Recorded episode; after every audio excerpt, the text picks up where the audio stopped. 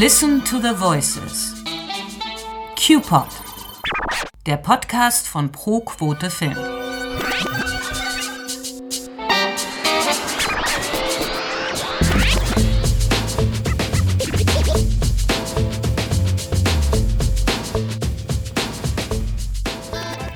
Willkommen zu Women's Best for Europe, der ersten Staffel des Podcasts von Pro Quote Film.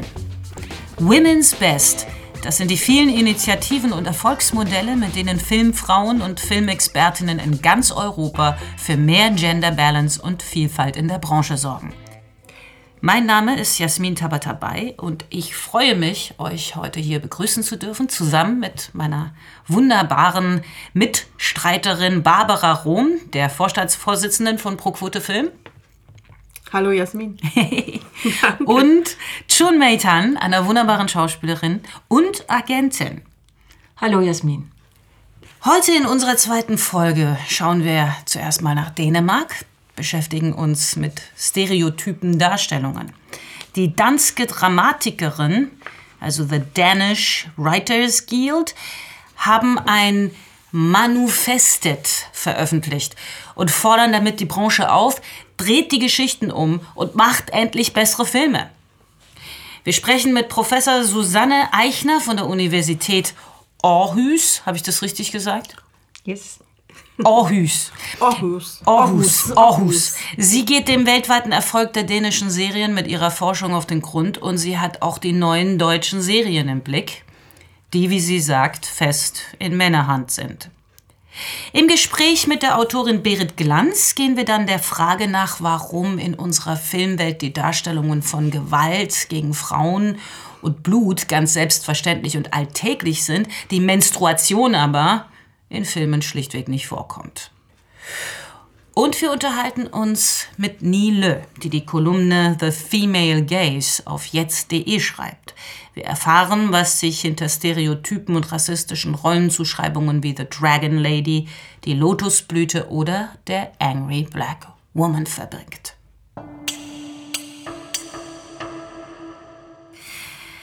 Wer eine Anleitung benötigt, um einen möglichst sexistischen Film zu drehen, findet im Manifestet der danske Dramatikere die perfekte Vorlage.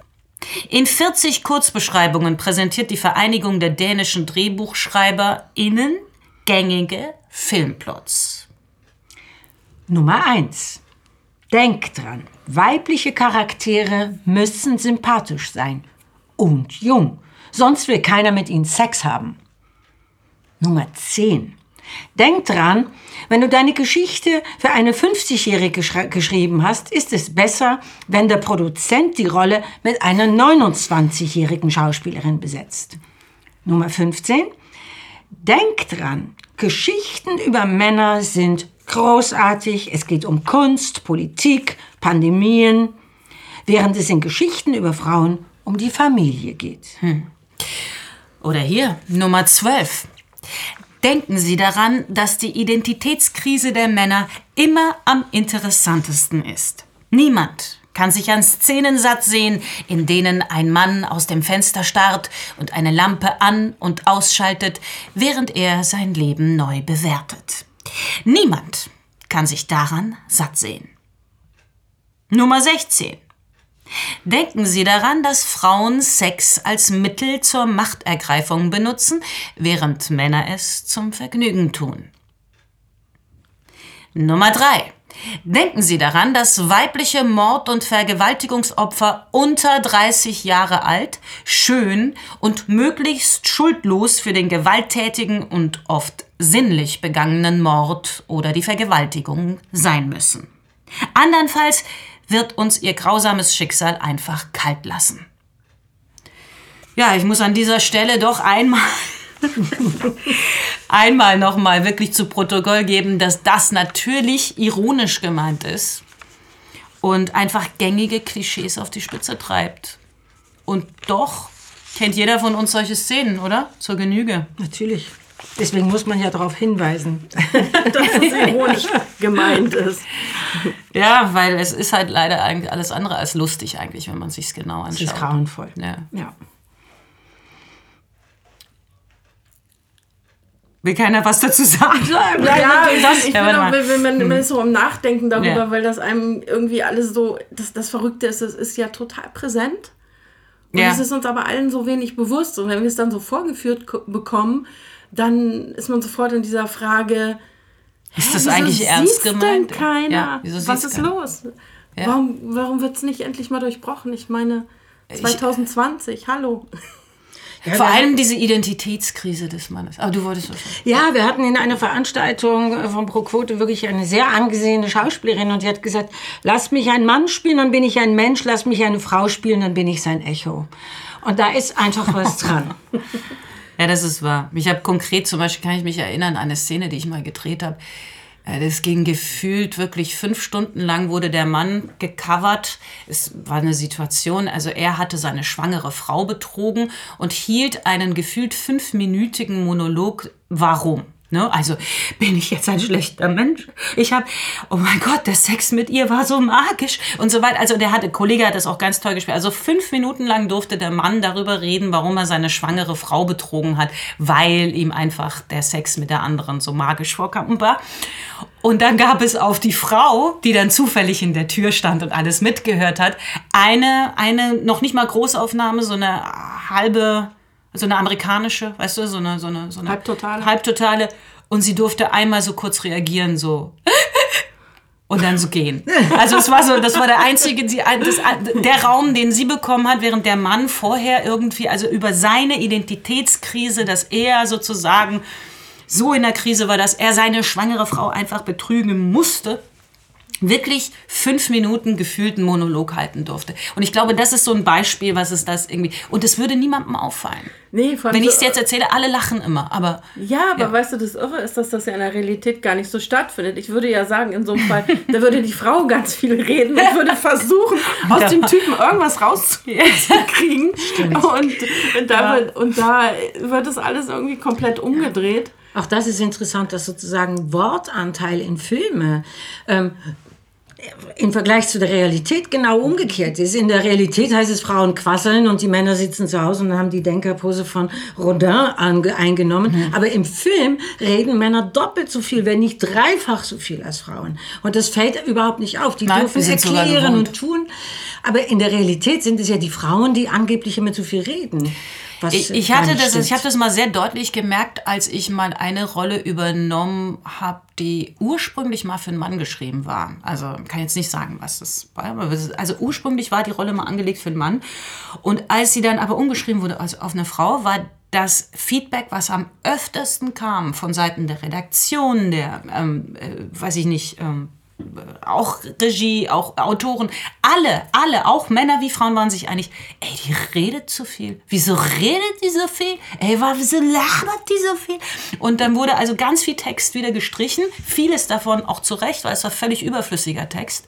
Aber als diese Figur noch ein Mann war, hat es niemanden gestört. Weil wir es einfach so gewohnt sind, dass Männer reden. Dabei stimme ich dir zu, auch glaube ich. Bei mir ist es so, dass ich mehr rede als Ich zu Hause auch. Aber ich laber Ja. nicht, sondern ich rede inhaltlich wirklich gutes Ich Zeug. selbstverständlich auch. Ich selbstverständlich. Das bestehe ich drauf. Nein, aber es sind einfach Sachen, die wir gewohnt sind. Ne? Also genau, also der Nee, wir Raum. sind sie ja nicht gewohnt zu Hause oder in unserem alltäglichen Leben, aber wir sind gewohnt, sie zu sehen. Ja. Und wir sind gewohnt, es so hinzunehmen und es nicht zu hinterfragen. Weil es ist ja auch wahnsinnig anstrengend, wenn du, du schaust das ja, um dich in eine andere Welt entführen zu lassen, um Ja. dich zu entspannen. Und dann legst du ja auch irgendwie deinen kritischen Blick Ja. ab, einfach weil, ähm, ja, warum willst du jetzt auch da wieder die ganze Zeit schauen, äh, das stimmt nicht, da müssen wir so. Ja, einfach schade, aber das ist der einzige Schlüssel, wenn wir das irgendwie aufbrechen wollen, dass wir es uns genau anschauen. Und doch tut sich natürlich wahnsinnig viel. Ich äh, gucke manchmal wirklich extrem gerne entweder alte Fernsehserien, so eine Folge findet man ja alles im Netz, ne? was weiß ich, ich heirate eine Familie oder die drei Damen vom Grill und so. Also Ja, aus echt? purer, ja, so aus purer Sentimentalität, aber nicht nur, weil guck dir das mal an, das ist unfassbar, wie sich da das Frauenbild zu, zu heute geändert hat. Hat es was auch. wir, womit wir aufgewachsen sind, was ganz normal war, äh, was man okay fand. Ähm, kann jetzt Beispiele nennen, es sprengt vielleicht den Rahmen ein bisschen. Aber Und wie es also, wo man so heute denkt, oder auch Filme wie The Fisher King habe ich mir neulich wieder angeguckt. Das war ein Film, als ich auf der Schauspielschule war. War das einer unserer Heldenfilme. So, das fanden wir so toll, diesen Film alle. Und äh, den kann man nicht mehr sehen. Das ist unerträglich, also auch vom Frauen- und Männerbild her. Ne? Äh, und äh, das würde sich heute kaum jem eine mehr gefallen lassen, wie zum Beispiel er umgeht mit seiner Freundin. Ne? Und das war aber ganz normal früher. Und irgendwie denke ich so, vielleicht wird es auch in der Zukunft so sein, dass wir zurückblicken und dann gucken wir auf die Filme, die heute gemacht werden und die Beispiele, die wir jetzt gerade nennen und denken so, oh Gott, bin ich froh, es hat sich so viel getan. Ja, aber warum es machen die dänischen mh. Dramatikerinnen oder dieses, dieses Manifestet? Weil ich glaube was einfach. wahnsinnig lustig ist. Es ist lustig, aber es hat ja auch den Hintergrund, weil das ist genau das, was mhm. du sagst. Es, sie müssen ja sich mit ihren Stoffen äh, präsentieren, sie müssen sich ja um Jobs bewerben. Und es ist immer die Frage, wie viel Akzeptanz ist da. Und du hast ja gerade gesagt, das, was du dir jetzt nochmal angeschaut hast, das würde ja heute niemand mehr so akzeptieren und produzieren. Mhm. Aber wir sind eben da an dieser Stelle noch gar nicht, dass sich aber tatsächlich ein sehr wenige, noch viel weniger stereotypenfreies Bild ähm, irgendwie darstellen lässt. Und ähm, mhm.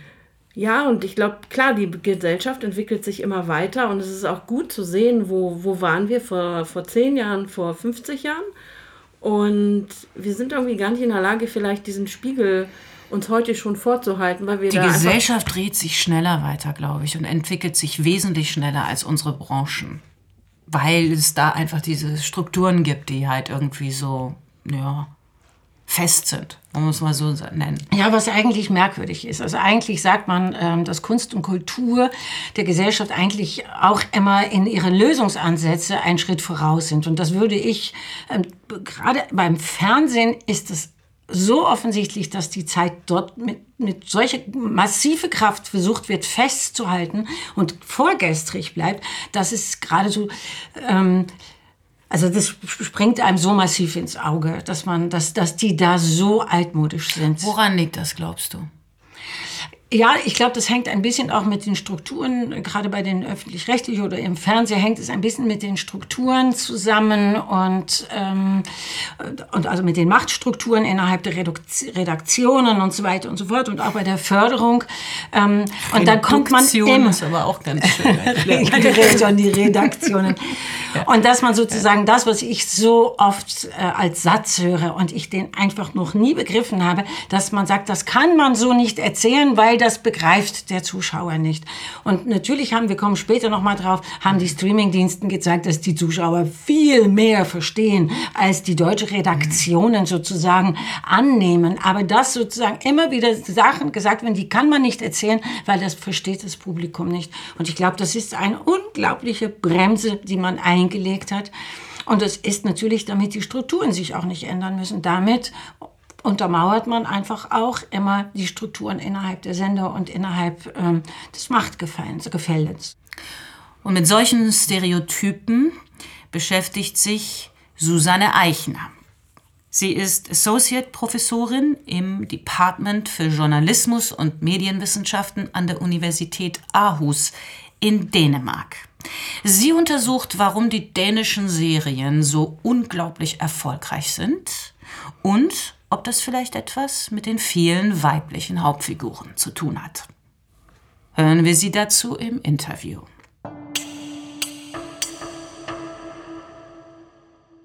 Kannst du definieren, was eine multidimensionale weibliche Figur ausmacht? Die dänischen Fernsehserien äh, sind eben das Beispiel oder das Forschungsobjekt, mit dem ich mich äh, in den letzten fünf Jahren sehr stark beschäftigt habe. Und da sieht man schon klar, wenn man an solche Serien wie The Killing denkt, die wahnsinnig erfolgreich war, so um die 2008 rum, ähm, dass da so eine Form von Detektivin gezeigt wird. Die ist zwar toll und das ist eine starke Frau und alles, aber es ist insofern schon recht stereotyp, weil sie halt ähm, als ähm, Detektivin unglaublich erfolgreich ist, aber dadurch als Mutter scheitert und auch ähm, anscheinend scheitern muss. Das ist so ein ganz klassisches äh, Bild, stereotypes Bild von der äh, Female Detective, was es in ganz vielen ähm, Fernsehserien oder auch äh, vermutlich auch in Filmen gibt, dass eben in dem Moment, wo du den beruflichen Erfolg hast, scheiterst du als Mutter, weil beides zusammen geht offenbar nicht und schon gar nicht im ähm, Noir-Genre. Was glaubst du? Aber du hast vorhin gesagt, dass das Publikum oder gerade das weibliche Publikum gelangweilt ist von sehr stereotypen und eindimensionalen Figuren. Welche Erwartungen stellt denn dieses Publikum an Charaktere, zum Beispiel in den fiktionalen Serienformaten?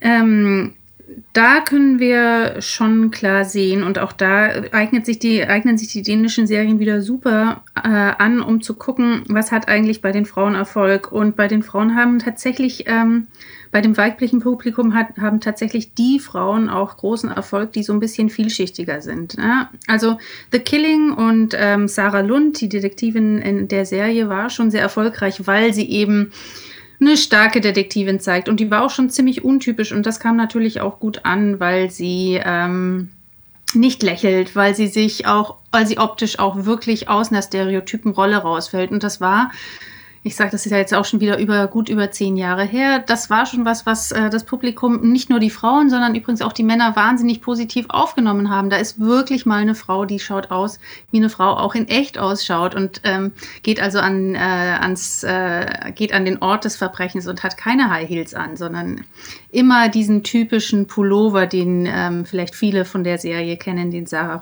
Lund trägt. Aber wenn wir dann mal weiter gucken, ähm, was gibt es denn noch so außerhalb von dieser dann doch sehr ähm, holzschnittartigen Figur der Detektivin, kann man äh, ganz gut äh, die Serie Borgen, diese Politik, Politikserie, die Dramaserie Serie rausholen in der die äh, Sitze Babette Mutzen, die Birgitte Nyborg spielt. Damals war das vorweggenommen, äh, das war noch kurz bevor oder parallel zu der ersten ähm, ähm, dänischen Staatschefin wurde das eben schon in der Serie sozusagen ein bisschen vorweggenommen und lief dann auch parallel. Auch eine ganz interessante Zeitgeschichte. Und die Brigitte Nyborg, äh, ihr, ihr Charakter ist nun wesentlich komplexer, weil sie eben tatsächlich ähm, eine Frau in eine Mit-40erin ist, die eine tolle Karriere gemacht hat, aber die auch einen tollen Mann und eine tolle Familie hat und die, ähm, die eben wie man das im echten Leben auch macht, mit all diesen Aspekten auch jongliert und ähm, das eben ausbalanciert. Und zwar sind, und damit konnten sich eben Zuschauer wirklich auf der ganzen Welt identifizieren oder konnten sozusagen auch daran eine Reibungsfläche finden. Auf jeden Fall hatten sie was, was sie unglaublich fasziniert hat.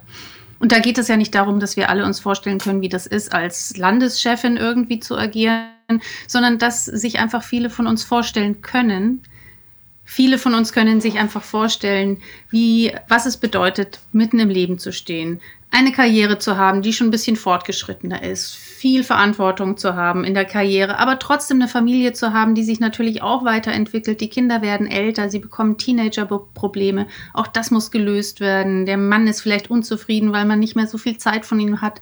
Auch das ist einfach ähm, tatsächlich was, was man, mit dem man sich auseinandersetzt. Und diese Vielschichtigkeit, die auch ganz viel mit Authentizität zu tun hat, dass es hier eben um Frauencharaktere geht, die authentisch sind, die äh, eben nicht nur in einer bestimmten Funktion dargestellt werden, eben in einer stereotypen Funktion als Mutter oder als Karrierefrau oder als Verbrecherin oder als so und so, sondern eben in ihrer Komplexheit als echte, authentische Figuren mit allem, was im Leben so dazugehört. Das macht dann eben eine Figur aus, die absolut nicht stereotyp ist, sondern die sehr authentisch ist.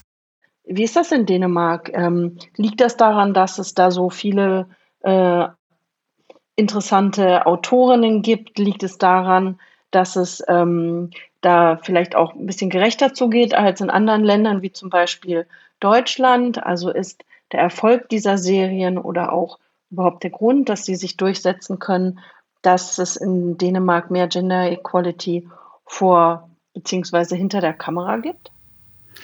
Huh.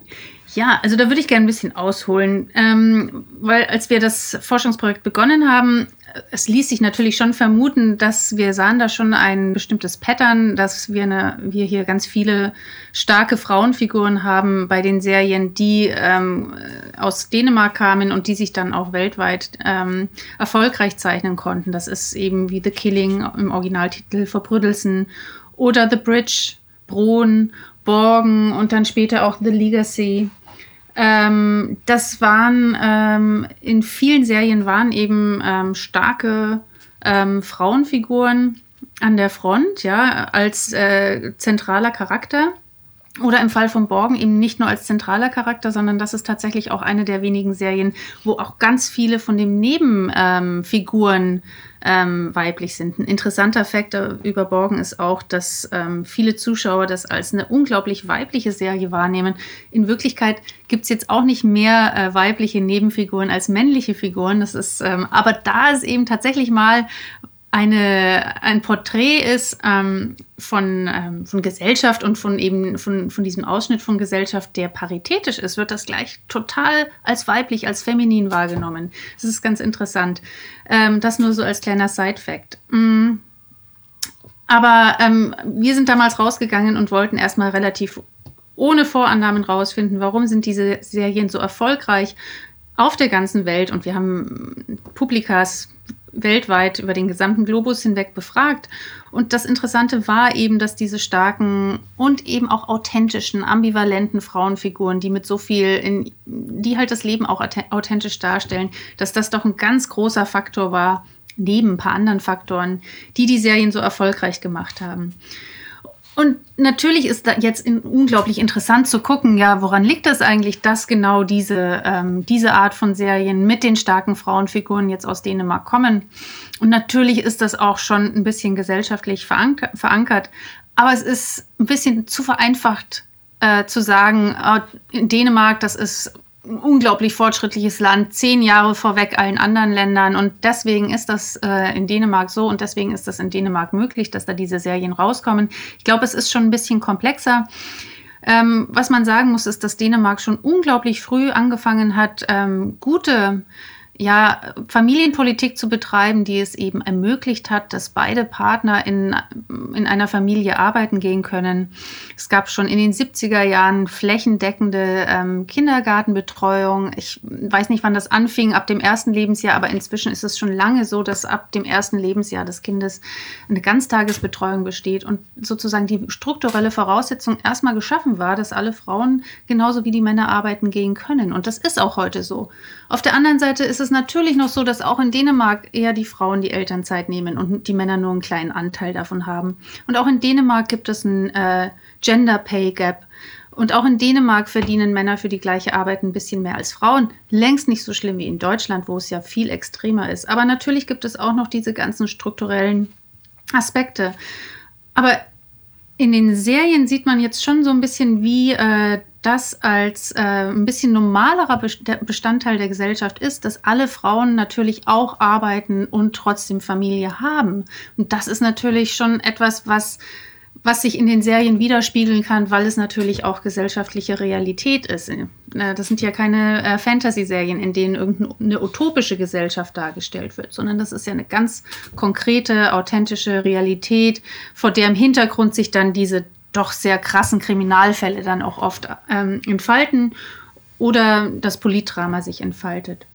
Also familienfreundliche Arbeitszeiten, davon sind wir in Deutschland gerade in der Filmbranche weit, weit entfernt. Aber es ist ja nicht nur, dass ähm, die Arbeitszeiten stimmen müssen oder der, der Rahmen stimmen muss für ähm, erstmal geht es ja darum, dass Autorinnen überhaupt gewürdigt werden mit ihren Stoffen. Und das finde ich eine spannende Frage. Wie ist das in Dänemark? Gibt es da vielleicht einfach auch eine viel größere Offenheit für die Perspektiven von Frauen, für die Geschichten von Autorinnen? Also die, äh, das dänische Fernsehen und der Erfolg von den dänischen Serien und damit auch sozusagen der Erfolg der weiblichen Hauptfigur, ja, würde ich schon sagen, hängt natürlich auch eng mit der Entwicklung des Films zusammen. Und ähm, mit, äh, mit dem Dogma-Film und Susanne Bier und anderen großen ähm, Filmautorinnen und Filmregisseurinnen ähm, hat sich natürlich auch das Fernsehen sozusagen entwickelt. Das Dänemark ist ein sehr kleines Land und wenn eine Frau dort großen Erfolg hat, hat das gleich eine, hat das gleich eine unglaubliche Wirkung. Ja, und von so familienfreundlichen Arbeitszeiten ähm, in der Filmbranche träumen wir hierzulande ja nur, ne, Barbara? Ich, wir, wir haben so viele Themen, die immer besprochen werden. Ich war in so vielen politischen Runden, Runden in der Branche, wo alle Verbände äh, zu Dingen befragt wurden. Aber was man niemals hört, dass über das Problem gesprochen wird, dass sich dieser mhm. Job am Set mit Familie überhaupt nicht äh, wirklich übereinbringen lässt. Und mhm. ähm, wir haben ja auch am Set überhaupt gar keine flexiblen Arbeitszeitmodelle. Und ich frage mich immer, warum eigentlich nicht? Es ist ja in vielen anderen Branchen möglich, wo auch immer gesagt wird, oh, geht alles gar nicht. Aber warum sollte das am Filmset nicht gehen? Ich weiß nicht, Jasmin, könntest du dir das vorstellen, dass äh, Maskenbildnerinnen, mhm. Kostüm Bildner, Bildnerinnen das in Teilzeit machen, Setaufnahmeleitung, ist das gar nicht möglich? Ich habe keine Ahnung. Ich weiß nur, dass, es, dass du eigentlich brauchst du zwei Betreuungen für einen Drehtag. Ne? Also weil du hast ja diese Arbeitszeiten, die wir machen, die macht ja kein anderer mit. Also du brauchst eigentlich immer, wenn du, wenn du Betreuung für die Kinder brauchst, brauchst du zwei Leute, die das sozusagen übernehmen für einen Drehtag, den du machst. Und das ist für mich schon nicht leicht zu stemmen als Schauspielerin.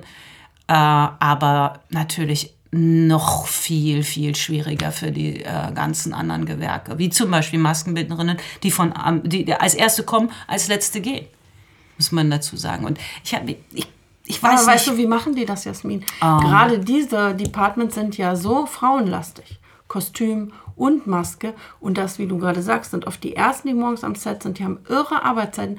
Und die haben ja Familie. Hast du schon mal geguckt, wie viele ältere Herrschaften es eigentlich auch gibt an, an Filmsets? Echt wenige. Das ist auch ein Job, den dann natürlich irgendwie meistens nur Leute machen können, die noch äh, jung sind, keine Familien haben oder die halt irgendwann mal auch. Also es ist ja ein Riesenproblem. Ich habe auch so einen Brandbrief gelesen zu Corona-Zeiten aus, aus Hollywood, wo, die, wo es ja noch viel schlimmer zugeht und die auch ähm, die sagen, we don't want to go back to normal. Weil normal ist eigentlich äh, für die Filmbranche ein unglaubliches Ausmaß, Ausmaß an Selbstausbeute und ähm, äh, eigentlich wirklich für ein gesundes Familienleben nicht zu stemmen. Und das ist, ich weiß nicht, woher das kommt. Schon mehr, hast du eine Idee? Also ich kann da nur sagen, dass wann immer ich es am Set erlebt habe, dass man eigentlich das Gefühl hat, das ist eine ganz, ganz große Improvisation. Hm. Das ist, dass jemand sagt, weil es gibt ja auch viele Maskenbildner, die gehen dann plötzlich Maskenbildnerinnen, die dann drei Monate nach Tschechien gehen und hm. Kinder haben, die hm. zur Schule gehen. Das muss improvisiert werden. Dafür gibt es keine Lobby, es gibt dafür überhaupt keinen Maßstab. Die müssen das improvisieren. Und es wird ihnen hm. auch im Übrigen überhaupt nicht aufs Lohn dazu zugerechnet, dass man sagt, die müssen ja. Ja, es gibt schon Überstunden, aber. Ja, Überstunden, aber dass man ja. sagt, dein Lohn geht halt äh, zum größten Teil auch an Kinderbetreuung wieder ähm, ähm, weg. Ja, ähm, natürlich. Ähm, das wird halt überhaupt nicht. Äh, Und wen respektiert man am meisten am, am Set? Und äh, auf wen wird am meisten geachtet? Also, wo es keine Diskussion gibt? Die Beleuchter. Die sind am besten organisiert. Mhm. Die wissen, also die machen nach, also brauchen ihre elf Stunden Ruhezeit und die lassen auch mit ihnen, mit sich nicht diskutieren. Und das sind in der Regel große, starke Jungs. Und das ist wirklich, also es ist so ein bisschen wirklich wie im Dschungel, ne? Stimmt. Also man sagt so, die, die werden dann respektiert, um zum Beispiel Garderobe oder Ko äh, Kostüm oder sowas, was meistens Frauen machen, das, die, die laufen dann immer so, ach ja, die. Weißt du? So. Also das höre ich ganz oft. Und es ist mir auch schon äh, extrem aufgefallen, dass eben da die Beleuchter als einzige wirklich, da wird einfach auch gar nicht diskutiert. Kannst du vielleicht doch oder so. Selbst Sachen, die ich als Schwangere schaue, wo es richtig äh, Gesetze gibt, du darfst nicht länger als so und so viele Stunden arbeiten, wurde mit mir diskutiert von Seite von Regisseuren und so weiter, die versucht haben, das irgendwie noch ein bisschen zu stretchen. Was ja immer beinhaltet, dass du es nicht ernst nimmst. Hm. Ne? Ruhezeiten oder Dinge.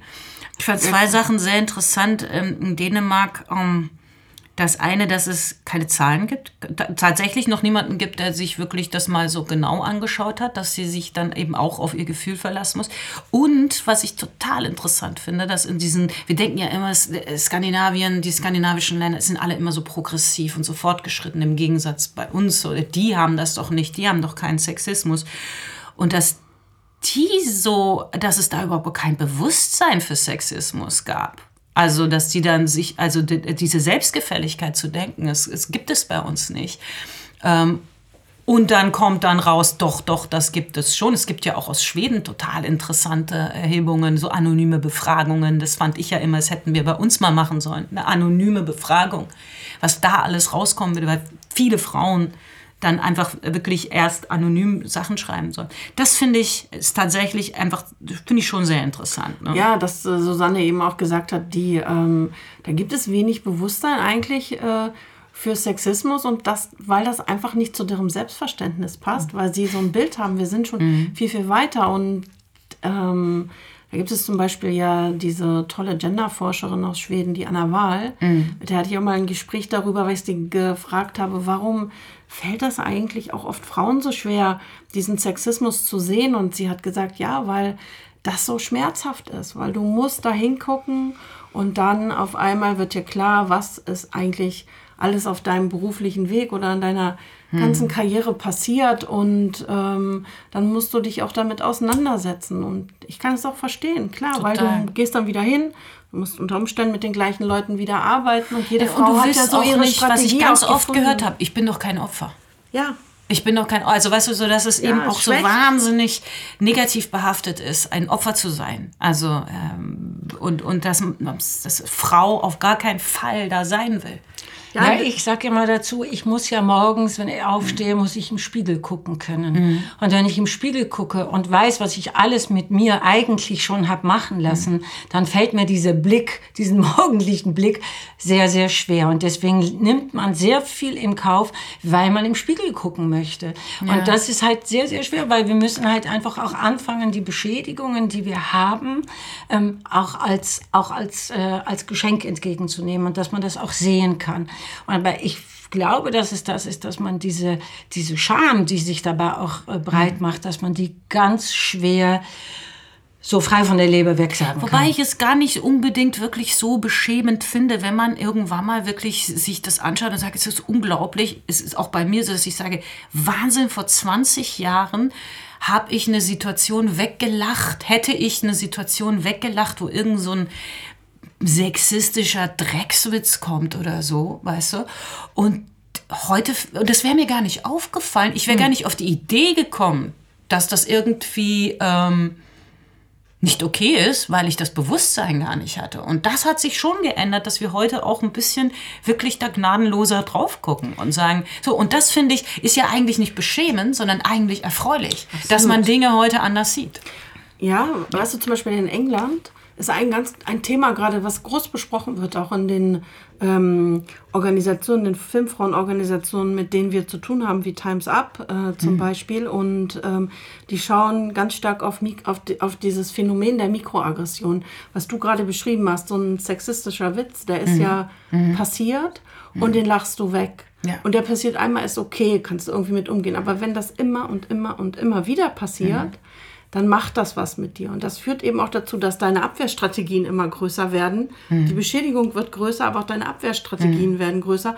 Und ich glaube, diese Angst, dieses Fass dann irgendwann aufzumachen, mhm. ist einfach irgendwie groß. Aber trotzdem in Dänemark, was ich was ja auch spannend ist, auch wenn sie vielleicht nicht so dieses Bewusstsein in der Öffentlichkeit haben oder für, ähm, für den Sexismus, der stattfindet und die, ähm, die Probleme, die sie ja auch noch haben, aber Trotzdem sehen wir ja gerade in diesen Serien mhm. viel mehr Frauenfiguren, wir sehen mhm. viel mehr Frauen hinter der Kamera. Und mhm. da sagt sie ja, dass der, ähm, dass die glaubt, dass das auch daran liegt, dass das ein kleines Land ist und wenn Ja, dann eine garantiert. erfolgreiche Frau da ist, kannst du das, äh, ja, ich, ich fand das interessant. Ich finde, ja klar, also die sind, das, das liegt ganz viel, also auch, dass die so die kleinen Wege gehen und so weiter, das hat, hat natürlich auch damit zu tun, dass das ein kleineres Land ist und, und einfach äh, Sachen schneller sich ändern können und passieren können. Das, äh, das liegt ganz sicherlich daran, aber andererseits ist es ja auch so, was ich halt daran sehe, ist, ein, ein, wenn es auch nur ein Beispiel gibt, aber es, das kann als Vorbild dienen und das wird Frauen inspirieren, nach vorne zu gehen und zu sagen, ich will auch das machen, ja. Und ich, ich sehe das auch, also das ist, ich, das Ja. äh, ist, ist auch schon wahnsinnig toll, auch wenn es nur eine einzige Person ist. Weißt du, das ist ja genau das Thema von Gina Davis, die dieses ihr Institut gegründet hat in Amerika, dass es immer um Vorbilder geht. Ja. Und ähm, dass sie sagt, wenn die Mädchen nicht sehen, wenn die das nicht sehen, was die später mal werden können, dann haben, werden sie das auch nicht versuchen. Und gerade als, als Heranwachsende äh, lechzt du nach diesen Vorbildern. Und du guckst, also, und das war zum Beispiel bei mir halt wirklich in den 80er Jahren, ich fand halt wirklich zum Beispiel Madonna sowas von cool, weil das war, äh, jetzt mal abgesehen von ihrem ganzen Popstar-Dasein, aber es war eine Frau. Das war die erste Popstar-Frau, die ich so gesehen habe, die sie, sie so wie so ein Mann sich hingestellt hat, gesagt hat, ich will alles. Ich nehme mir alles und es steht mir zu und das wird mir Spaß machen. Und das war unglaublich äh, mutig damals, weißt du, zu einer Zeit, wo das irgendwie, wo alle dann doch noch so einen auf verhuscht und Mädchen und so weiter gemacht haben. Weil sie hat sie mit diesem Selbstbewusstsein und ihrer, ihrer, ihrem, ihrem Mundwerk einfach wahnsinnig ähm, Naja, und das Was würde das genau bestätigen, ja. was Barbara sagt. Ja, if you don't see it, you can't be it. Aber wenn man Madonna Mhm. Ja. Genau. sieht, dann weiß man plötzlich, wow, das geht. Also Das will ich auch. Das will ich auch. Oder ich, Ja. oder ich kann, ich bin selbstständig genug. Oder ich habe die Möglichkeit äh, zu singen und eine Firma zu haben und, Und es Filme ist eben auch, genau, und es ist eben auch nochmal ein anderes, äh, anderes Ding, als wenn du diese Vorbilder im, im Alltag hast. Also ich habe viele starke Frauen in meiner Familie, ob es meine Mutter ist oder auch in meiner persischen Familie, viele, viele starke Persönlichkeiten. Aber es ist für einen jungen Menschen nochmal was anderes, wenn er es im Spiegel der Gesellschaft sieht. Wenn man sieht, ach, so eine selbstbewusste Frau trifft, äh, die hat Erfolg. Die, die, die kann ich sehen, die ist irgendwie berühmt, die, die, die findet statt. Ja, das ist so, das, ist, ähm, das, das macht halt, das ist nochmal was anderes, als wenn du die immer nur im Privaten siehst und, an, und dann dir vielleicht denkst, Wenn du sie ja, privat privat kann man das sehen, wenn du sie privat siehst. Und deswegen ist es ja auch meines Erachtens, das hat sie auch angesprochen, so wahnsinnig wichtig ist dann dieser nächste Schritt, nicht nur starke Frauen zu zeigen, aber gesteh doch den starken Frauen im Film zu, dass sie auch glücklich sind dass sie noch begehrenswert sind.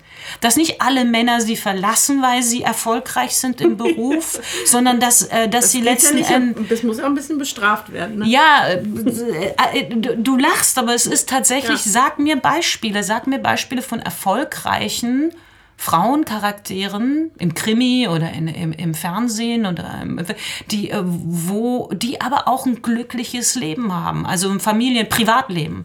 Äh, Ganz selten, ganz selten. Killing Eve fällt mir ein.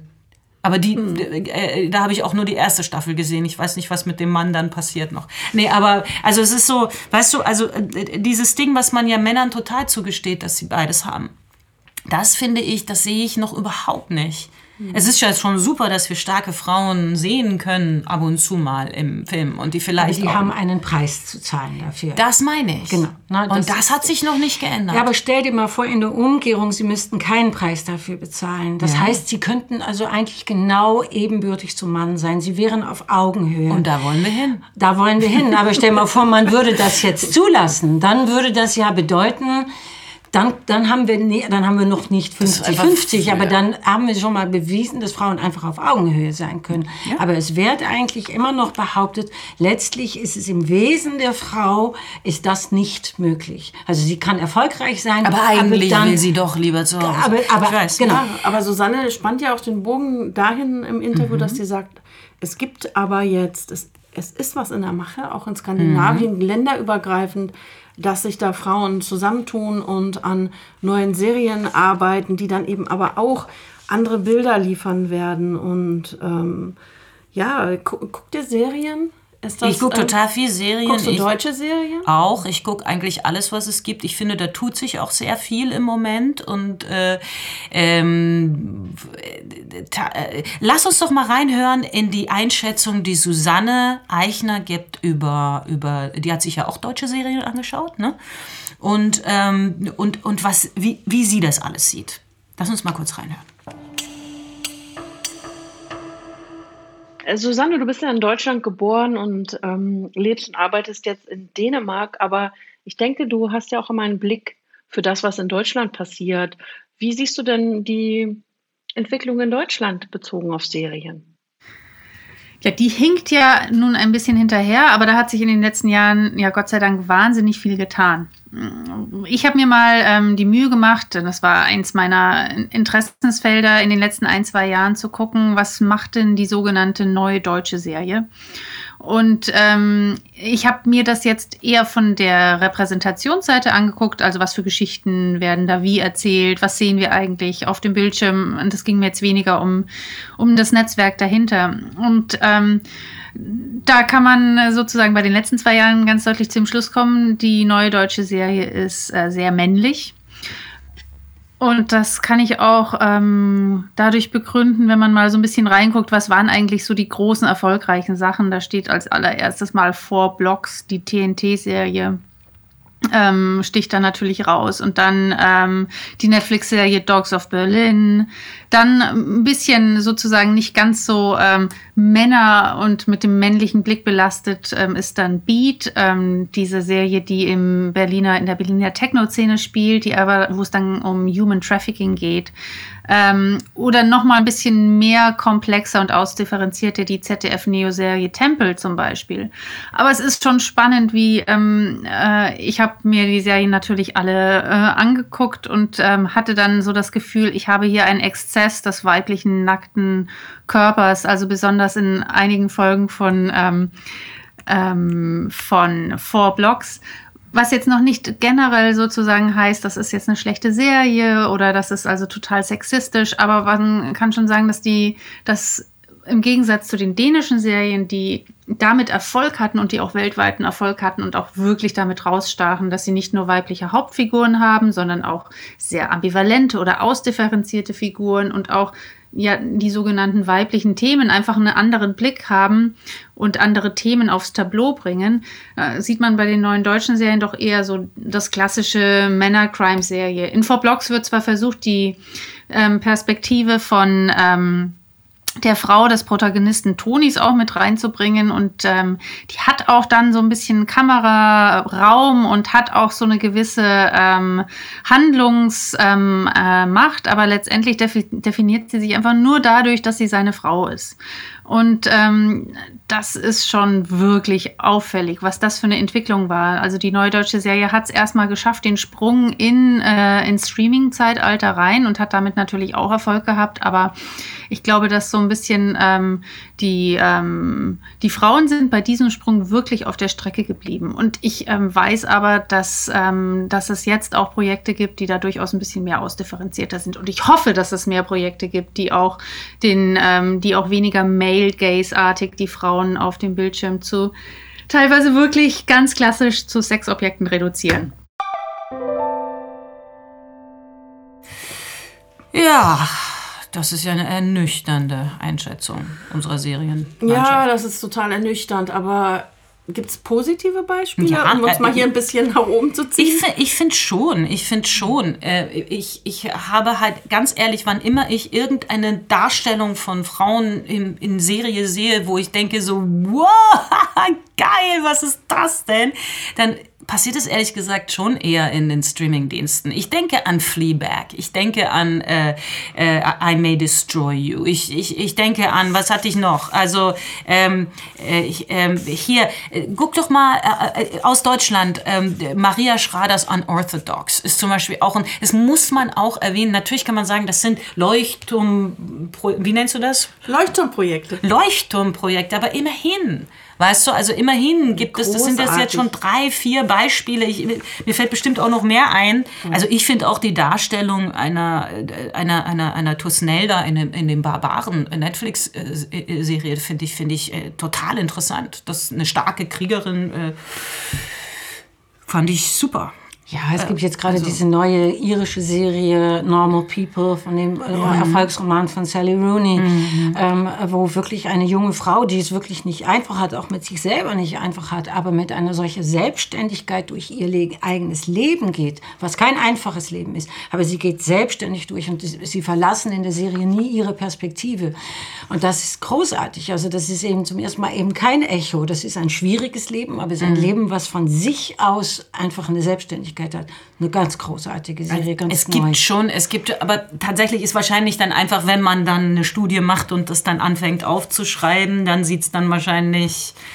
Ja, dann sieht es ja. nicht so gut aus, weil die, die äh, Streaming-Dienste, die haben ja so dieses Label, äh, wir stehen für Vielfalt. Mhm. Und wir finden ja diese Sachen auch. Wenn man, oft mhm. muss man ziemlich suchen, aber man, man findet sie. Ich mhm. nenne es halt Leuchtturmprojekte, weil es in mhm. der großen, breiten Masse gar nicht abgebildet ist. Und nur was, was mich wirklich stört, ist, dass wir finden die Sachen da, ja, und dann haben wir gerade die, die wir das suchen, auch so den Eindruck, okay, da passiert total viel.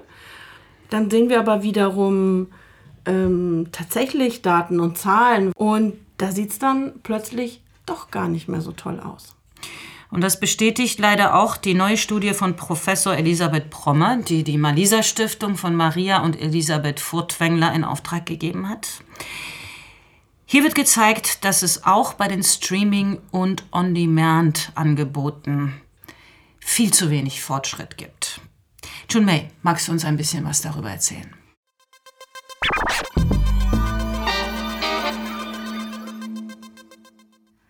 Alles so schön bunt hier ist die Überschrift der Studie auf der Webseite der Malisa Stiftung. Das war unsere erste Begeisterung, als vor mehr als fünf Jahren Streamingdienste in unser Leben traten. Sie schienen völlig neue Wege zu gehen. Geschlechterklischees wurden aufgehoben, Geschichten wurden erzählt, die so nie im Mittelpunkt fiktionaler Stoffe standen. Doch leider trügt diese gefühlte Wahrheit. Frauenrollen sind unterrepräsentiert. Deutsche Produktionen sind im internationalen Vergleich sogar an letzter Stelle mit einem Anteil von 35 Prozent. Nicht-binäre und Personen mit anderen Geschlechteridentitäten kommen kaum vor. In Deutschland sind sie gar nicht erst vertreten. Je älter Frauen werden, kommen sie in Filmen immer weniger vor. Bis 34 ist das Verhältnis in zentralen Rollen noch ausgewogen. Zwischen 35 und 49 kommen fast doppelt so viele Männer auf eine Frau vor und ab 50 kommen auf eine Schauspielerin drei Schauspieler.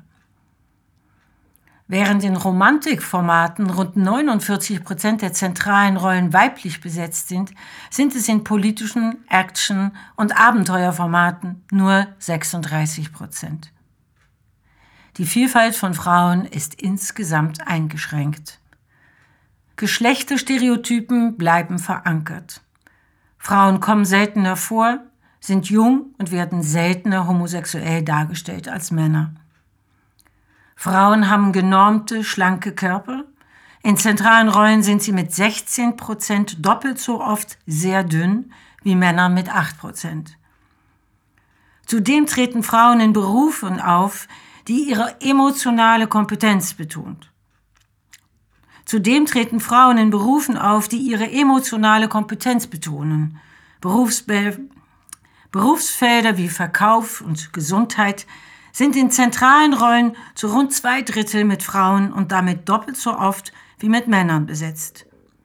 Demgegenüber sind rund 90 Prozent der Figuren, die der organisierten Kriminalität zugerechnet werden können, männlich. Streaming-Angebote werden vor allem von Männern gemacht. Die kreativen Teams sind männerdominiert. Das zieht sich durch alle Bereiche, von Produktion über Kameraführung bis hin zu Drehbuch und Regie. Am deutlichsten zeigt sich das in den Bereichen Kamera und Regie. 90 Prozent Kameramänner und 78 Prozent Regisseure.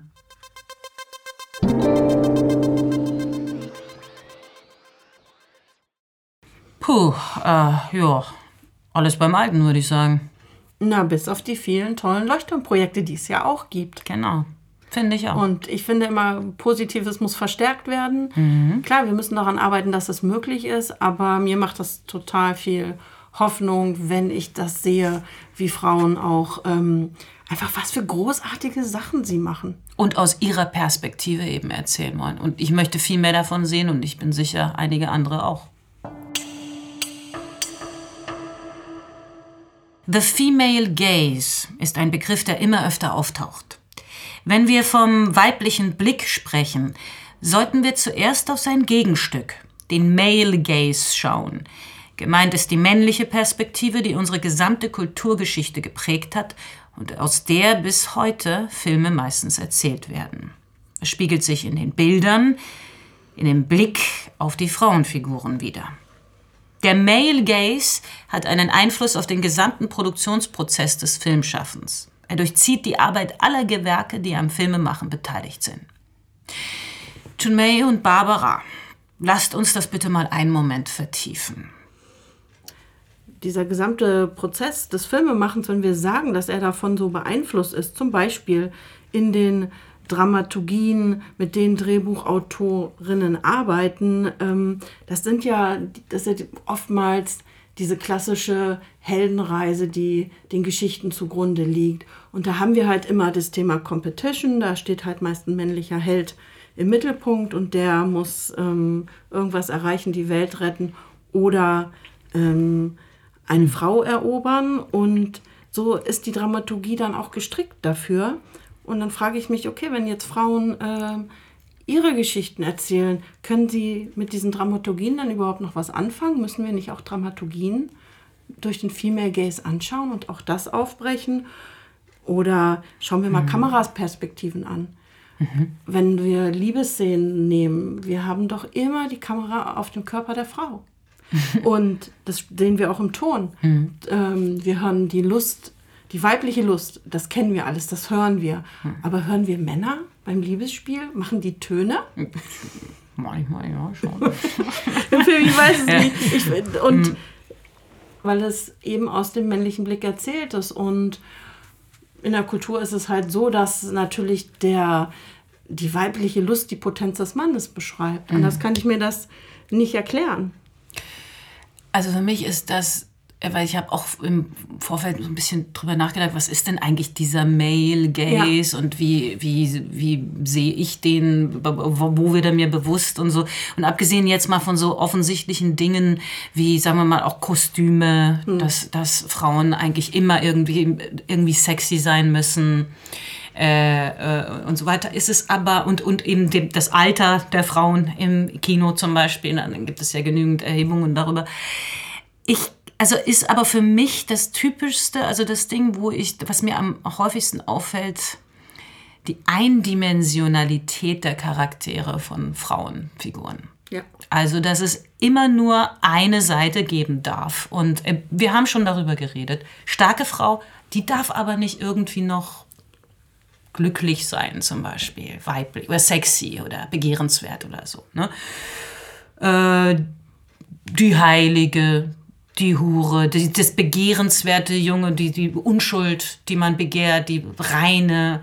Ne? Das hässliche Entlein. das hässliche Entlein, was dann wiederum durch den Mann irgendwie, durch die Liebe dann wachgeküsst wird. Ja, Die oder. Die, die Hippie-Oma, yeah. Ja. ja. das ist auch Ja. so, ein, so ein unglaubliches Stereotyp der Hippie-Oma, finde ich. Im, Na, vor allem so Begriff eindimensional. Und dann fragt man sich, warum sind die so eindimensional? Und ich glaube, es hat auch seinen Ursprung darin, dass man sich auch, dass man wenig Bock hat auf der Seite von den Leuten, die, die in den Entscheiderpositionen sind. Es wurde mir auch schon gesagt, ey, keinen Bock darauf, sich damit auseinanderzusetzen. Also es ist die Bereitschaft, sich irgendwie mit komplizierten Frauencharakteren, die vielleicht mehr als eine Dimension haben, ist einfach immer noch relativ klein. Wenn Ja, man- ich glaube, auch wenn man Frauencharaktere komplex darstellt, dann hat man beim Zuschauen, weiß man auch, dass diese Frauen die Wahl haben, zu bleiben oder zu gehen, weil sie frei, weil sie selbstständig sind. Und ich glaube, dass es überhaupt nicht im patriarchalischen System vorgesehen ist, dass Frauen die Wahl haben, zu gehen oder zu bleiben. Mhm. Es ist immer vorgesehen, ja. dass sie bleiben. Mhm. Deswegen sind sie im Kostüm, haben sie hohe Absätze und sind eng angezogen, mhm. weil damit können sie gar nicht mhm. weglaufen. Deswegen verdienen sie kein Geld, weil dann könnten sie sich ja eine Fahrkarte kaufen. Mhm. ähm, also das ist einfach, es ist alles, es bedient die Dramaturgie, dass die Frau in der Abhängigkeit steckt. Und da drin darf sie schon ganz frei sein. Da drin mhm. darf sie auch mhm. Lustschreie haben oder, oder irgendwie vielleicht mal mhm. fremd gehen oder das. Aber sie bleibt in diesem Harnisch, dass sie nicht gehen kann. Mhm. Und das ist, glaube ich, eine, das ist, wenn wir von Dramaturgien sprechen, so ist die männliche Dramaturgie immer noch so, dass die Frauen nicht gehen können, nicht die Freiheit haben zu sagen, ich gehe. Während der Mann sozusagen immer der Denker und von heute auf morgen entscheiden kann, wir machen etwas ganz anderes. Ich mache das jetzt so, ich mache das so. Die haben sozusagen immer die Freiheit, sich anders zu entscheiden. Und sie werden immer als Helden dargestellt, wenn sie das tun. Und das ist bei Frauen noch nicht. Aber das liegt daran, weil es nicht vorgesehen ist. Weil, weil das würde ja bedeuten, dass sie frei sind. Und Frauen sind nicht frei. Nicht in diesen Dramaturgien. Ja. ja, aber weißt du, ich meine, Dramaturgien, gerade durch diese, dieses ganze serielle Erzählen, werden Dramaturgien die so sehr klassisch irgendwie gestrickt waren, ja durchbrochen, weil du hast auf einmal wirklich ein Ensemble, es werden so viele Aspekte erzählt, mhm. es gibt viele ähm, tolle Serien, die das, äh, die das ja auch machen, die nicht mehr diese, diesen einen hellen wirklich im Mittelpunkt haben. Und auch da entsteht dann natürlich viel mehr Vielfalt die wir brauchen. Und dadurch sehen wir viel mehr Dimensionen, vielleicht auch manchmal noch nicht in dieser einen Person, aber dann aber zum Beispiel schon wirklich in der Geschichte, die erzählt wird. Also Absolut, da, ist, da ist echt Bewegung. Und dadurch, drin. dass du ja zu den Leuten sozusagen nach Hause kommst in ihren intimen Bereich ne, und noch nicht mal im Kino auf der Leinwand und dann hat es gleich so was larger than life und so was abgerücktes und, und was übergroßes, ähm, sondern du bist ja sozusagen bei den Leuten zu Hause, kannst du einfach, glaube ich, gesellschaftlich sehr viel erreichen, Absolut. indem du einfach progressive äh, Geschlechterrollen erzählst. Und ähm, mir hat mal eine ähm, Filmwissenschaftlerin äh, aus Österreich hat mir mal erklärt, dass sie meinte so, na Kino, Kino ist so Avantgarde und das ist so, was man so, aber die wahre Arbeit, die gesellschaftliche Arbeit, die findet im Fernsehen statt. Und nein, sie hat völlig recht, weil das ja. ist da, wo du die Leute viel schutzlos zu Hause erwischt. Zu Hause erwischt so und so weiter. Ja, ja, ne? sie, genau. Und ähm, deswegen ist es auch so, äh, zum Beispiel einen ganz großen Drang finde ich das ein ganz tolles Medium. Und ich finde auch eben dieses Streaming ganz toll, weil das dann die Leute auch noch mal, noch mal anders gucken. Die ja. suchten das dann, die, wenn es ihnen gefällt, dann gucken sie es alles am Stück, bleiben ganz lange dran. Es passiert dann halt Neues, wenn ich mir bewusst bin, ja. was wir da mitschleppen. Und ja. Chumay hat es ja gerade nochmal total eindringlich ja, beschrieben. Das ist ja da, wo wir herkommen. Mhm. Und wenn mir das alles bewusst ist, dann, dann kann ich damit gestalten. Mhm. Und dann kann ich es auch aufbrechen. Und ja, klar, aber wir müssen eben immer wieder dahin gucken und können uns irgendwie nicht ausruhen und sagen, ja, es passiert schon irgendwie von alleine, weil so ein anderer Effekt ist ja auch, dass eben weibliche Themen oder der Themen, die mit dem weiblichen Körper zusammenhängen, leider eben gar nicht vorkommen oder mhm. auch sehr, sehr ähm, ja, weiß ich nicht, realitätsfern erzählt werden. Oder nehmen wir das Thema Menopause, Wechseljahre, ähm, lesbische Liebe, Geburt. Habt ihr schon mal eine Geburt gesehen, die wirklich realistisch dargestellt war? Würde wahrscheinlich auch den Rahmen sprengen. Also neun Stunden oder 24 Stunden Film bei dir. Nee, aber ähm, es wird uns keiner abnehmen. Wir Frauen müssen vor allen Dingen auch Absolut. anfangen, viel genauer hinzugucken. Und weil, warum sollen die Leute, die das bis jetzt so alles so für sich schön bequem eingerichtet haben, es ändern? Es läuft doch super für sie, weißt du. Aber wir sind doch diejenigen, die unzufrieden sind mit diesen eindimensionalen Charakteren und so weiter und so fort. Das heißt, uns muss es zuallererst bewusst werden und wir es ist nicht bequem und es ist nicht schön. Und ich finde, äh, und das, ich will auch lieber irgendwie ans Set kommen und nur Spaß haben oder in eine Buchbesprechung und charmant und lustig sein und Witze reißen. Ich will auch nicht immer diejenige sein, die auf die feministischen Aspekte irgendwie hinweisen muss. Aber diese Arbeit müssen wir uns leider machen. Wir müssen unbequem bleiben. Und äh, viel mehr werden noch und äh, diese unangenehme Aufgabe übernehmen, weil sonst wird sich einfach so schnell nichts ändern. Man muss nerven, ne? Man muss nerven und das, wenn du es alleine machen musst, ist es halt wahnsinnig anstrengend. Wenn du es mit anderen zusammen machst, wird es einfacher und, und ähm, schafft dir auch total viel Solidarität und macht dir auch für dich irgendwie nochmal, so gibt dir Kraft, dass du an der Stelle, wo du bist, einfach anfangen kannst, Dinge auch anders zu machen gegen die Widerstände. Ja, und dass wir uns vor allen Dingen klar sind im Jahre 2020, dass wir die freie Wahl haben. Also, dass wir mittlerweile als Frauen die freie Wahl haben, dass wir, und dass wir unbequem sein können, weil wir die freie Wahl haben. Und das ist etwas, was ich hm. oft vermisse, dass ich das Gefühl habe, die Leute, die Frauen erkennen häufig nicht, dass sie die Wahl haben, sondern sie glauben sich immer noch, was ja vielleicht auch teilweise stimmt, dass sie in diesem Gefängnis sind. Aber wenn wir ehrlich sind, können wir dieses Gefängnis mehr als jemals zuvor sprengen.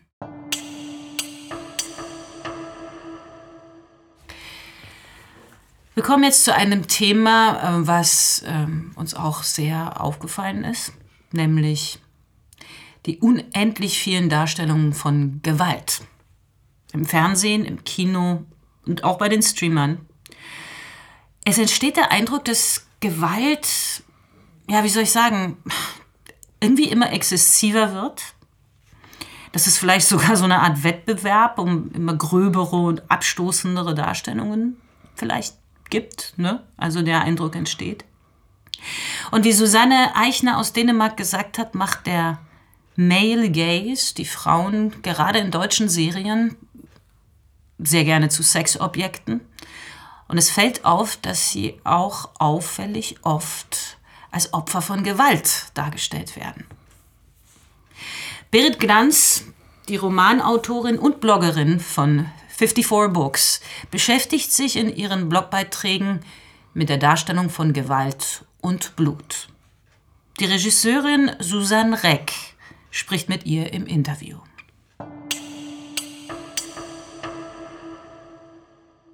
Warum stört dich dann diese häufige Darstellung von Vergewaltigungen im Film. Also mit dem Argument, dass man jetzt sagen würde, es gibt eben sehr, sehr viele Vergewaltigungen, deswegen muss man die auch sehr viel darstellen. Ja, also es ist natürlich ein Teil von der Realität von Frauen, dass man, ähm, dass es diese Form von extremer Gewalt gibt, dass es Femizide gibt, das muss auch erzählt werden. Es geht also jetzt gar nicht darum, ein neues Tabu aufzubauen oder so, sondern es geht darum, Problembewusstsein zu entwickeln. Also nicht nur darum, was man darstellt, sondern auch wie man es darstellt.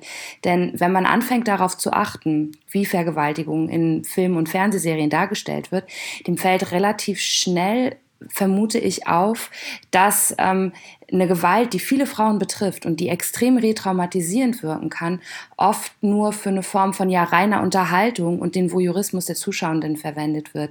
Wir haben also zum Beispiel, ich, also man kann das besonders gut bei historisierenden Fernsehserien sehen, haben wir dann Überfälle auf Dörfer oder Kriegsszenen. Ähm, da läuft dann links ein Schwein durchs Bild, dann ist dann Müllhaufen, dem einen Mann wird der Kopf abgehakt und dann gibt es noch zwei Vergewaltigungen im Hintergrund. Also man hat das Gefühl, eine extreme Gewaltform, die eben auch auf die Zuschauenden nachgewiesenerweise Effekt hat, wird einfach verwendet wie eben ähm, eine Hintergrundsequenz, also ein Stage Prop, eine, eine Dekoration. Und diese Form von visueller Darstellung, die kritisiere ich durchaus. Mhm. Ähm, du hast es ja jetzt schon ähm, angesprochen. Das hört sich sehr stark nach Deko an, nach ein bisschen Zusatz, also nach äh, diesem typischen Phänomen, dass Frauen zu Objekten gemacht werden letztlich. Ähm, ist das das Hauptargument für die häufige Darstellung oder wird das noch anders begründet? Ich kann natürlich über die Intention der Filmschaffenden gar nichts aussagen. Das sind natürlich nur Vermutungen aus der Analyse. Dass Gewalt grundsätzlich ästhetisch interessant ist, ist ja keine Frage. Also es ist halt ein Lebensthema von Menschen und dass man damit auch visuell arbeitet, finde ich völlig plausibel. Ähm, ich vermute, dass es eingebaut wird, eben einerseits natürlich mit dem Verweis darauf, dass Gewalt gegen Frauen und sexualisierte Gewalt gegen Frauen also endemisch ist. Also es ist einfach ja ähm, ein Riesenthema. Ähm, gleichzeitig glaube ich aber auch, und das ist das, was mich daran besonders stört, dass es da auch um eine Form von Konsumierbarkeit weiblicher Körper geht. Also der Objektstatus wird da ständig reproduziert und oft eben sehr unkritisch. Was sagt dieser brachiale Umgang also mit dem Körper und auch gerade mit dem weiblichen Körper darüber aus, wer diese Filme macht und, und wer sie auch produziert? Es gibt ja eine äh, sehr lange Tradition feministischer äh, Analyse von, von äh, ästhetischen Texten. Ähm, in der natürlich dann viel solche Konzepte wie der männliche Blick und so weiter überlegt worden sind. Oder auch wenn Elisabeth Bronfen darüber nachdenkt, dass Tod in unserer Kultur oft über die weibliche Leiche verhandelt wird. Es gibt also einen großen Korpus, auf dem man aufbauen kann, aus dem man sich sozusagen Vermutungen ableiten kann darüber, warum es diese brachiale Gewalt gibt. Ähm, das hat sicherlich sehr, sehr viel damit zu tun, wie unsere Kultur immer noch Weiblichkeit erzählt. Und es hat natürlich auch damit zu tun, dass äh, das sehr unkritisch reproduziert wird, was vermutlich auch damit zu tun hat, dass eben ähm, auf der Produktionsseite eine sehr geringe Diversität wahrscheinlich ist. Das wäre meine Vermutung, aber dazu kenne ich keine Zahlen. Da sind ja wahrscheinlich Sie die Experten, wie das da im Filmbereich aussieht. Aber einen Male Gaze, der eben kulturell eingeschrieben ist bei uns, der dann reproduziert wird von männlichen Filmemachenden, von männlichen Drehbuchschreibenden und so weiter, wo niemals irgendwo an der Schnittstelle jemand sitzt, der sagt, hm, das könnte man eventuell auch anders machen, ist natürlich ein Problem.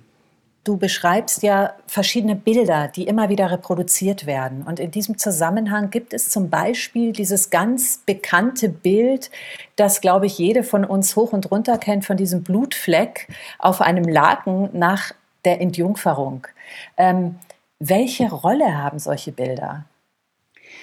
Das sind visuelle Tropen. Also das bedeutet, es sind Bilder, die werden immer wieder verwendet in äh, filmischen Darstellungen und die rufen dann natürlich diese übergeordnete Bedeutung auf. Also das weiße Betttuch als unschuldig ist dann rot befleckt und da geht es dann natürlich darum, dass eben der unschuldige Körper der Frau durch die Eheschließung sexuell verfügbar gemacht wird. Das sind ja kulturelle Tropen. Ne? Also sowas ist, das ist ja nicht im Film neu erfunden worden, sondern das sind zum Teil werden da ja auch ähm, kunsthistorische Bildsprachen aufgegriffen und so weiter. Ähm, das taucht immer wieder auf. Das wird auch oft sehr unkritisch reproduziert, wenn man das eben gewöhnt ist. Ne? Man, man stellt eine Vergewaltigung dar und dann sieht man eben die Knie und da läuft Blut runter. Das sind halt einfach auch so Muster, mit denen man dann eben Dinge sichtbar machen kann. Ähm, das Problem ist, dass die natürlich sehr oft auch gar nichts mit der Realität zu tun haben. Also wie zum Beispiel dieses Entjungferungsblut auf dem weißen Laken. Das ist ja eine kulturelle Vorstellung, die wahrscheinlich eher dem Mythos angehört, ähm, die also zahlenmäßig gar nicht realistisch ist. Ähm, das gewaltvoll durchgestoßene Jungfernhäutchen ist ein, ist ein Mythos und wird dann eben unkritisch permanent visuell reproduziert, sodass es eben jeder auch in seinem Kopf aufgreifen kann, diese Bilder. Wann oder in welchem Kontext ist dir aufgefallen, dass eben die Menstruation nahezu komplett in den Filmerzählungen über Frauen ausgespart wird? Also, dass aus der Vagina nur dann Blut fließt, wenn es um Entjungferung oder Vergewaltigung geht. Diese Frage kommt ja als Witz immer wieder auf. Ne? Also so, ähm, was für Tampon, Tampons werden auf Star Trek-Raumschiffen verwendet? Also das ist, ich, ich habe das tatsächlich in der Vorbereitung für dieses Interview, dachte ich, ich guck mal, ob eigentlich rasieren sich eigentlich die Menschen im Weltraum, also in diesem Star Trek-Universum. Und weil es da natürlich eine große Fangemeinde gibt, ähm, gibt es dafür auch relativ viel Diskussion. Also wann hat Riker sich wie rasiert und warum und wie wird eigentlich mit Bartwuchs umgegangen. Also eine gravierende körperliche Realität vieler Menschen, also Bartwuchs wird eben thematisiert.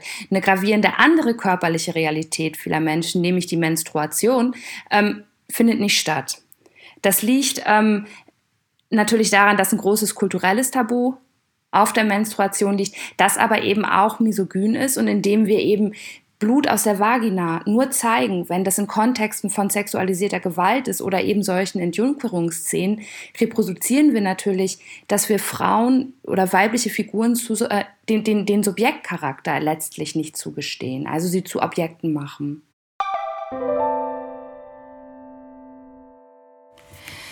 Darstellungen von Sex und Gewalt sind keine Stilmittel, werden aber oftmals so verwendet.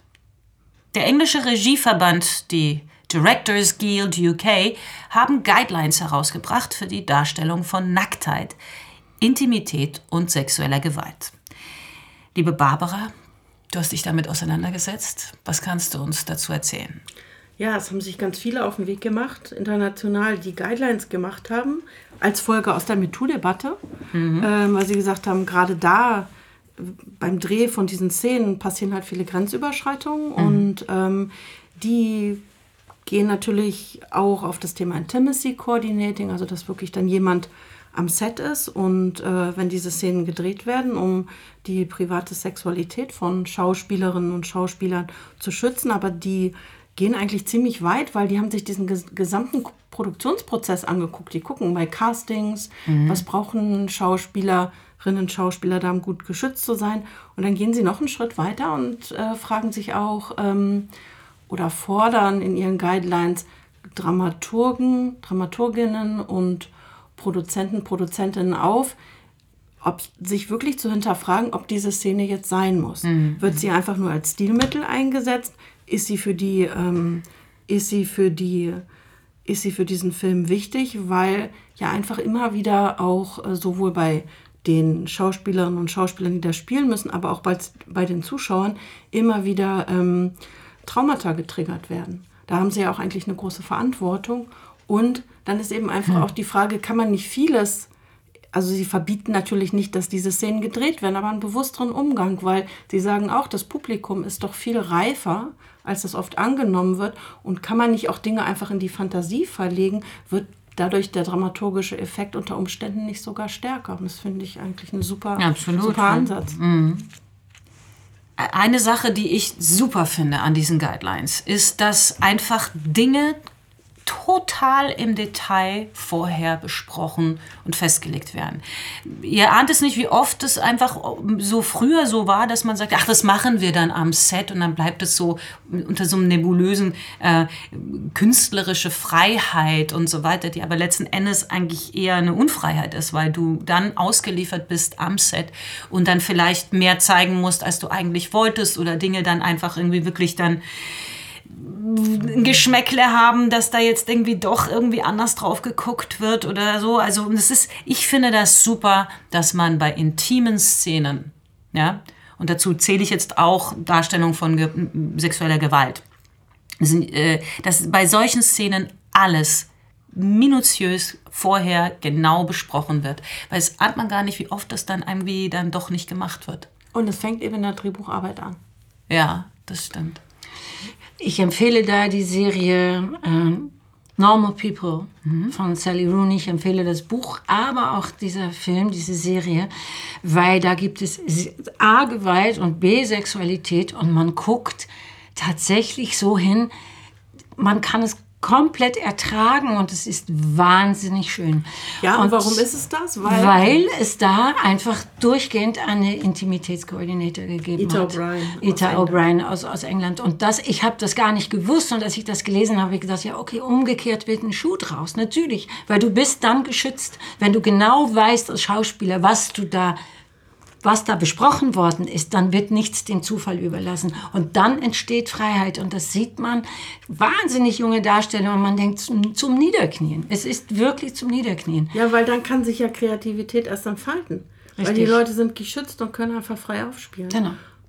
Und sie wissen gegenseitig voneinander, voneinander, mhm. was sie tun und was sie nicht tun, was sie wollen, was sie, was sie nicht wollen, was sie, was gezeigt werden soll, welche Form der Leidenschaft, welche Form der Sexualität. Und das ist nicht so, du weißt schon, mach mal. Und es geht halt auch weg. Also es ist natürlich schon was anderes, ne? weil das war ja bis jetzt meistens eher so der Regisseur. Wir kommen ja aus einer Tradition, wo der Regisseur Gott ist meistens der Regisseur, ja, im seltensten Fall die Regisseur, sondern und, und letztendlich das Genie, was letzten Endes alles äh, weiß, wie es geht und so weiter und das, und das alles bestimmt. Ne?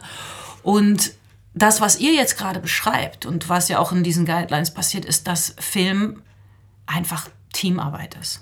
Ja. Und dass alle auf Richtig. Augenhöhe miteinander Absolut. irgendwie eine Verabredung treffen und jeder macht so seinen Part und man hält diese Sachen ein. Und ich ziehe so eine Art von Arbeiten total vor. Also dieses, weißt du, dieses, dieses, wie ich finde, veraltete, ja, der Führer kommt dann und sagt, wie es gemacht wird. So, weißt ja. Und ähm, äh, aber das, wir sind tatsächlich, sind wir noch nicht ganz dort, sondern wir sind in so einer Übergangsphase.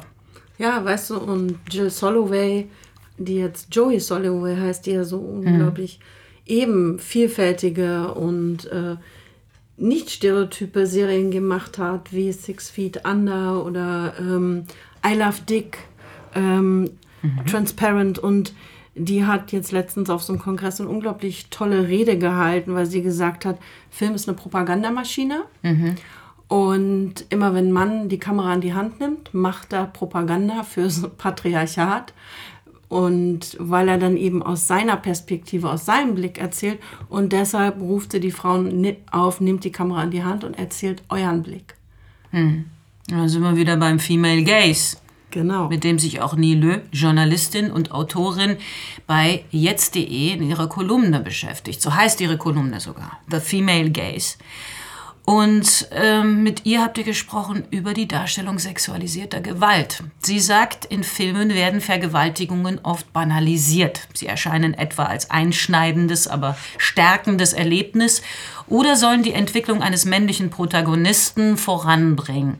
Das muss aufhören, sagt sie. Aber sie beschäftigt sich auch mit Stereotypen, die Women of Color diskriminieren. In immer wiederkehrenden Muster werden ihnen bestimmte Charaktereigenschaften oder Gefühlslagen zugeschrieben. Wir hören jetzt in das Interview rein, das Barbara mit ihr geführt hat. Welche Stereotypen fallen dir in den Medien auf? Also ich schaue mir dann vor allem an, welche Stereotype es gegen ostasiatische, südostasiatische Frauen gibt. Ähm, klar, wie du gesagt hast, alle möglichen Stereotype, aber das ist ja vor allem etwas, was mich selbst betrifft. Und wenn es um ja, ost- und südostasiatische Frauen geht, dann findet da eine unheimliche Übersexualisierung statt, oftmals. Also es gibt die Dragon Lady oder die zarte Lotusblüte, die haben nochmal unterschiedliche Ausführungen. Also die Dragon Lady ist kalt, unemotional, aber benutzt halt auch so ihren Charme oder ihre Kampfkunstfähigkeiten äh, zur Verführung. Und die Lotusblüte, die ist total unterwürfig. Diese Stereotype, die haben eine lange Historie aus der Kolonialzeit, aus Kriegen und so weiter. Aber äh, wenn wir das immer wieder auf dem Bildschirm sehen, dann manifestiert sich das natürlich auch im Alltag oder so, wie Leute ähm, aus südostasiatische Frauen wahrnehmen. Und diese Stereotype führen im Endeffekt auch immer zu einer Dehumanisierung. Also gerade bei südostasiatischen Menschen ist es so, dass sie als besonders fähig ähm, ja, wahrgenommen werden, aber oft auch eher so emotionslos. Und wenn jemandem die Gefühle abgesprochen werden, dann ist das natürlich dehumanisiert. Was hat es mit der Angry Black Woman auf sich? Ja, das Stereotyp der Angry Black Woman ist ähnlich wie die anderen angesprochenen Stereotype ähm, gesellschaftlich und spiegelt sich dann eben medial wieder. Und die Angry Black Woman hat den Ursprung in der Sklaverei in den USA, die vor allem auch Ausbeutung der schwarzen Frauen rechtfertigen sollte. Also das beinhaltet eben, dass äh, schwarze Frauen abgewertet werden, als besonders aggressiv und unkontrolliert dargestellt werden. Und ähm, ja, ihr wird eben gar nicht zugesprochen, Emotionen zu haben. Die Emotionen werden gleich als Aggression dargestellt. Hm. Was macht es mit Menschen, wenn sie gar nicht oder nur so stereotyp oder sexistisch verzerrt in den Medien vorkommen und wenn sie sich diese Bilder anschauen müssen? Also wenn man sehr wenig und wenn er nur stereotyp in den Medien vorkommt, dann hat man natürlich gar keine Identifikationsmöglichkeiten. Das ist eine unfassbar einseitige Vermittlung. Aber ich glaube, wir müssen uns auch eher fragen, was macht das mit der Wahrnehmung von uns? Also dadurch, dass man immer nur stereotyp dargestellt wird und dann andere, also auch in der weißen Mehrheitsgesellschaft, ähm, zum Beispiel migrantische Menschen, Black und People of Color immer wieder nur so stereotyp sieht, dann werden solche Stereotype ja auch verinnerlicht. Und ähm, das hat eben auch Alltagsauswirkungen. Also nehmen wir das Beispiel mit der Übersexualisierung von ostasiatischen Frauen. Die werden als äh, emotionslos, aber halt auch besonders ja unterwürfig, sexy und immer nur ähm, den Mann befriedigend dargestellt. Und als ich dann meine Kolumne zu diesem Text geschrieben habe, äh, als meine Kolumne geschrieben habe, ähm, haben mir unfassbar viele Frauen dann auch Nachrichten gesendet und gesagt, boah, ich bin schon so oft auch auf der Straße überall sexistisch angegangen worden, weil Leute dachten, dass ich halt so hypersexuell sei. Und man merkt, dass diese Darstellung sich auch einfach auch schädigend auf den Alltag auswirken kann. Wow. Wie gehen wir gegen Stereotype vor? Was schlagt ihr vor? Rollentausch? Oder Naja, weißt du, so Rollentausch zu zeigen, das ist, das ist schon gut. Es gibt ja auch in der Filmgeschichte immer wieder so Beispiele, die sind sehr lustig, Ja. aber dann, ähm, ja, dann sieht man es halt einfach ganz deutlich und das ist ja das Einzige, gerade bei Stereotypen, was wirklich hilft, dass die, die die Sachen produzieren und machen oder die die Inhalte schreiben, damit ähm, in, in eine Auseinandersetzung kommen. Und das fängt natürlich an den Filmhochschulen an. Und es wäre einfach so wünschenswert, wenn diese Themen in die Filmhochschulen reingetragen werden. Ah, ich glaube auch, es wird immer mehr Frauen geben. Ich glaube fest daran und ich sehe es auch überall, Ja. die den Mut haben werden, äh, die Dinge in die eigene Hand zu nehmen und äh, ihre Geschichten zu erzählen. Das Sie, machen sie. es wird niemand anderer für sie machen. Wir müssen unsere eigenen Geschichten erzählen, unseren eigenen Blick schärfen darauf, auf, auf unsere, unsere Situation, unsere Geschichten und diese Sachen erzählen. Und ich bin total überzeugt davon, dass da noch eine da, da kommt noch so viel. Wir werden viele tolle Sachen noch sehen, das ja. glaube ich auch. Ja, und das ist wirklich ein sehr, sehr großes Feld. Und auch da kann man uns Frauen nur ermutigen, ähm, da in uns selber zu gehen und uns halt auch so darzustellen, dass man einfach ähm, eine selbstständige Sexualität hat, ein selbstständiger Mensch ist und selbstständige Geschichten zu erzählen hat. Und also gerade in der Sexualität ähm, ist das ganz, ganz, ganz wichtig, dass man einfach sagt, es ist ich weiß gar nicht, wie ich, ich gucke immer hin und denke immer, ich, ich erkenne nichts wieder. Ich erkenne nichts wieder in der Darstellung von weiblicher Sexualität. Und das ist doch, weil wir uns als Frauen da gar nicht drin wiedererkennen. Wir sehen nur, wozu wir gemacht werden. Aber selber erkennt man sich da nicht. Und das ist ganz wichtig für uns Frauen, dass wir aufrufen, dass das aufhört. Also ganz viel weibliche Sexszenen drin. Ja. Yeah. Aus der weiblichen- nee, und ähm, äh, dranbleiben. Ich glaube, dranbleiben ist sehr wichtig. Ich, hab, ähm, ich weiß gar nicht, ob ich das eingangs schon oder im- vorher gesagt habe. Ich habe zum einen natürlich, wir sehen die Dinge so, wie sie sind und die Missstände auch und so, aber wir sehen auch, ich sehe auch ganz klar, was sich in den letzten drei, vier Jahren auch durch die Arbeit von Puckfote und durch dieses Insistieren und Zählen und immer wieder den Leuten die, die Zahlen um die Ohren hauen, was sich da in der Branche doch letztendlich auch schon gewandelt hat. Zumindest die Offenheit da war, alle wollen jetzt plötzlich irgendwie coole, junge, neue Regisseurinnen, unbedingt Regisseurinnen, alle reden davon, dass sie jetzt mehr Frauen reinbringen wollen und tun es auch. Also es, es, es, es hat sich schon, irgendwie der Zug hat sich schon in Bewegung gesetzt und wir müssen aber dranbleiben und den weiter anschieben. Wird keiner für uns machen, sonst. Nee, und deshalb machen die Frauen das jetzt auch selber. Und das war, da gibt es nichts mehr hinzuzufügen. Außer, dass es wahnsinnig Spaß macht, euch hier regelmäßig zu sehen und diesen Podcast aufzunehmen. Das geben wir zurück, das Jasmin. Diese Podcast-Staffel Women's Best for Europe wird ermöglicht durch eine finanzielle Unterstützung des Bundesministeriums für Familie, Senioren, Frauen und Jugend. Vielen Dank fürs Zuhören und bis zum nächsten Mal.